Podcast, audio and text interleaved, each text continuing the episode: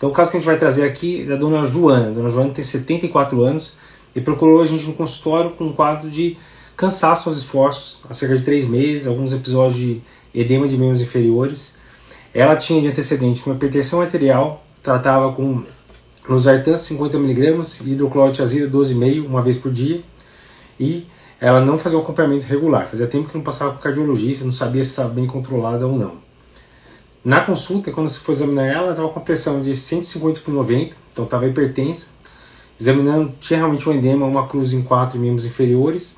A ausculta cardíaca não tinha nada de mais importante, mas tinha estetores crepitantes em base e tinha um estágio jugular também, quando você deitava o paciente a 45 graus. Próximo passo é o que, que a gente pediria de exame para essa paciente. Deixa eu ver se tem alguma dúvida aqui. Alguém pediria eletrocardiograma para essa paciente? Eletro é, é, básico, né? não precisaria ser discutido. Então ela seria o eletrocardiograma. O eletrocardiograma da dona Joana veio aqui com um ritmo sinusal e sobrecarga de câmeras esquerdas. Tem lá um, sinal de morre, sobrecarga de ato esquerdo, tem um AVL maior que 11 milímetros, tem socolove positivo, tem sinais de câmera, é, sobrecarga de câmeras esquerdas. Então bate aí com a hipótese de alguém que talvez não tenha uma pressão alta muito bem controlada. que mais? É que você queria dizer, raio-x de tórax pode ajudar também. Aumento de área cardíaca seria mais um critério maior, mas não ia mudar muito a nossa conduta. Pode ajudar para a gente afastar outros diagnósticos diferenciais. E o eco? O eco com certeza seria fundamental para esse paciente. Então valeria a pena sim, com certeza, fazer o cardiograma. Qual seria o divisor de águas aí? Seria basicamente a fração de ejeção. Então, se viesse uma fração de ejeção menor que 40%, a gente fala que é uma EC com fração de ejeção reduzida, e aí tem um monte de coisa para tratar, isso a gente já discutiu várias vezes, vamos discutir outras vezes aqui. Se tiver uma fração de ejeção entre 40% e 50%, seria uma EC com fração de ejeção levemente reduzida. Esse é o termo certo, o atual. Antigamente eles chamavam de EC com fração de ejeção intermediária, mid-range, tinha vários nomes. E agora em 2021, diretriz brasileira, europeia e norte-americana unificaram o mesmo nome, é EC com fração de ejeção levemente reduzida. Por quê? Levemente reduzida nos faz lembrar que parece reduzida. Então, teoricamente, o que você usa de tratamento para reduzida, você pode usar para levemente reduzida, entre 40% e 50%.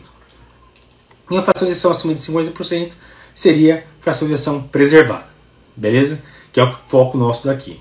Então, como que veio o exame dessa paciente? O eletro já comentou como que veio o eco. O eco veio com fração de ação de 56%, então, fração de ação preservada, e daí a gente tem que ver se tem alguns sinais que nos fazem pensar realmente em ser FEP.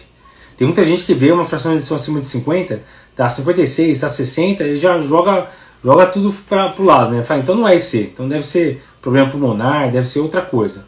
A gente tem que lembrar do diagnóstico de ser com edição preservada. Então o que, que ela tinha mais no eco que poderia ajudar?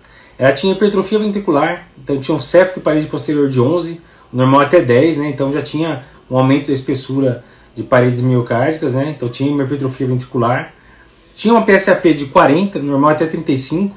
Você vai falar, será que não é embolia pulmonar? Então, não, a, a, só esse EFEP já pode justificar o aumento de pressão pulmonar. Tinha um, uma área de ato esquerdo de 38 ml por metro quadrado, normal até 34 geralmente, em alguns lugares até 29, então acima de 34 a gente já começa a se preocupar mais. Então tinha também um aumento de ato esquerdo. E tinha aí um E sobre linha, que é um dos melhores parâmetros para a gente ver que reflete pressão de enchimento de 15. É, então a gente sabe que abaixo de 9, 8 para baixo, geralmente é normal, ela tinha um E sobre a linha de 15, então tinha uma elevação do E sobre a linha. Aí já levanta vários alertas, né? Talvez realmente essa paciente tenha com fração de injeção preservada. O que mais que a gente vai pedir? A gente já pediu eletro, raio-x e eco. De exame de sangue, o que, que vocês pediriam para essa paciente? O básico, né? Você está vendo a, a, paciente, então você pode começar pelo básico. Vai pedir função renal, vai ver hemograma, será que ela não está com anemia, será que ela não está com disfunção tiroidiana. Você pode dar aquela geral básica que a gente dá para os pacientes de consultório, mas tem um exame que pode nos ajudar bem aqui, que é o BNP. Ou BNP ou NT para o BNP. Então, é, o biomarcador seria mais um exame que poderia nos ajudar. Uma dúvida que eles agora adoram perguntar em prova. BNP sobe na insuficiência cardíaca, beleza, vai nos ajudar a diferenciar quando é algo pulmonar de algo cardíaco. Mas o BNP sobe igual para quem tem C com ejeção preservada e para quem tem C com ejeção reduzida? A resposta é não. Os dois sobem BNP, mas ejeção reduzida sobe bem mais do que a preservada. Então é, esse é mais um dos diferenciais. é, teve uma, uma é, Kaká Signori falou de troponina. Valeria a pedir troponina?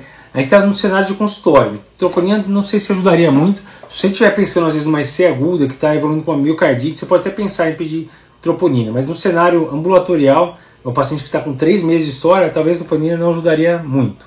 Mas não estaria de todo errado pedir. Deixa eu ver que tem mais gente perguntando. Enigal, Renato falando, Enigal na verdade é, é, um, é um parâmetro que a gente vai usar mais para estudo, não usa muito no cenário clínico, então Enigal não entraria.